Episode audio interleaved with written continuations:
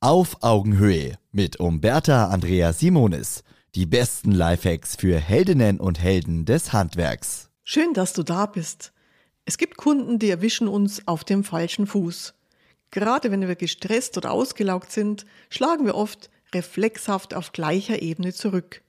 Klar, wenn uns ein Bär im Wald plötzlich gegenübersteht, sind wir froh um unsere Reflexe, wie die Flucht, und rennen erfolgreich um unser Leben nur bringen sie uns in den allermeisten herausfordernden beruflichen Situationen nicht weiter.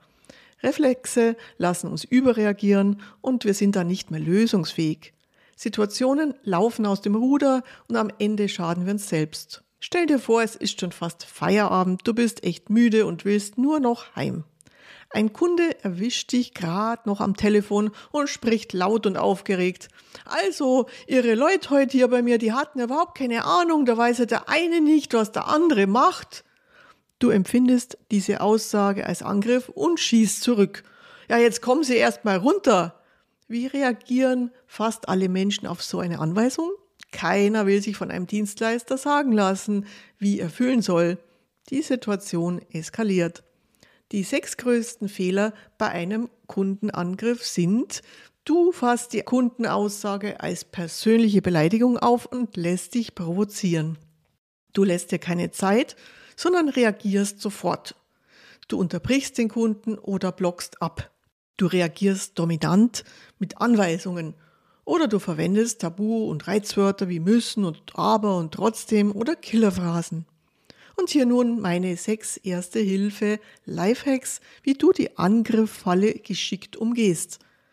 Wenn du hörst, dass jemand aufgebracht und lauter mit dir spricht, bleib du umso ruhiger.